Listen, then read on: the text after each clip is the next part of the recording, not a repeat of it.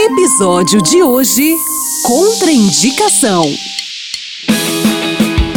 Ter pais modernos e descolados é muito legal, mas tem alguns finais de semana que podem ser bem complicados. Meus pais estão casados há 22 anos e não perdem nenhuma oportunidade de sair com os amigos, passear em algum canto ou até mesmo viajar para longe de uma hora para outra.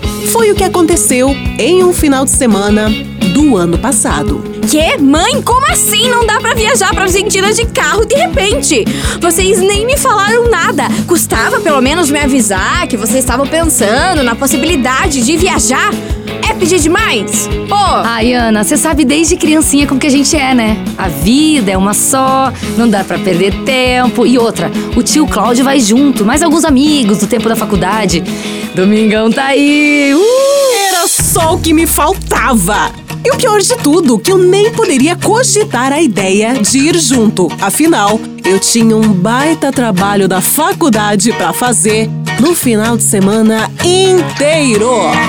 Logo no início da tarde de sexta-feira, meus pais pegaram a estrada. Analisando a situação pelo lado bom, a casa ficaria em silêncio. E eu, bem, eu poderia dar uma escapadinha de casa e aproveitar a noite com as minhas amigas. Na mesma noite, já encarei uma balada. Ai, Miglis, por favor, né? Eu que não ia ficar em casa presa enquanto meus pais não estão, né? Me poupa. Amanhã eu fico lá, faço meu trabalho, até uma faxina, mas hoje, minha filha, ninguém me segura. Sabe o clima curitibano? Pois é, esse mesmo me fez uma baita de uma surpresa no meio da madrugada. Ui, que frio! Oi, 7 graus! Não acredito! Nossa, nem blusa eu trouxe! Socorro! Beijo, Miglis. Eu vou chamar meu Uber e, e vou para casa.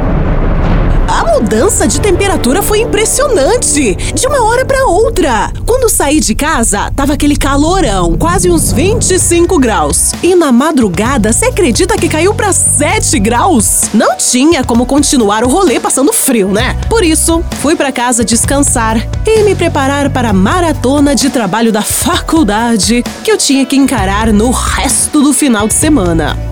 Na teoria, tudo estava agendado na minha cabeça. Se não fosse o fato de acordar extremamente mal no dia seguinte. Nossa, o que que tá acontecendo, Jesus?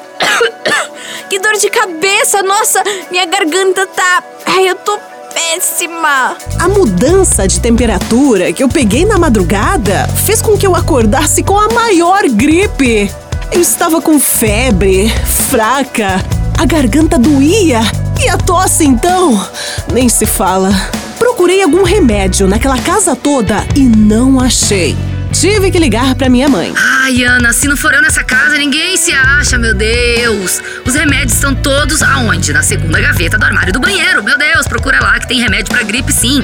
Qualquer coisa me liga de novo. Fui correndo o mais rápido que pude até o banheiro. Abri a gaveta e achei um frasquinho com aqueles remédios de gripe, amarelo e verde, sabe? Sem pensar, já tomei dois na hora. Levei o frasquinho para o quarto, deitei e tirei um cochilo. O que mais eu poderia fazer naquela situação? E foi na hora em que acordei que me deparei com algo estranho.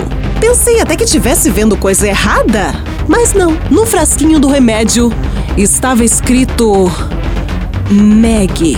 Meg? Como assim? Meg é a nossa cachorra? Não! Quando vi que aquilo era comprimido da nossa cachorra, eu entrei em desespero.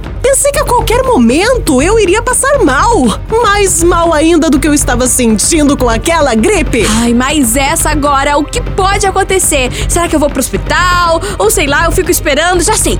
Eu vou procurar no Google o que acontece com quem toma remédio de cachorro. O quê? intoxicação, envenenamento. Meu Deus! Eu não sabia o que fazer. Eu não iria, não poderia procurar um médico sabendo que eu não estava sentindo nada além da gripe. E assim, nesse desespero, o tempo foi passando, passando, passando e por incrível que pareça, nada aconteceu Aparentemente, o remédio não fez efeito. Ainda bem. Mas mesmo assim, tratei de guardar bem longe daquele frasco para que uma situação dessas não acontecesse com mais ninguém, principalmente comigo de novo.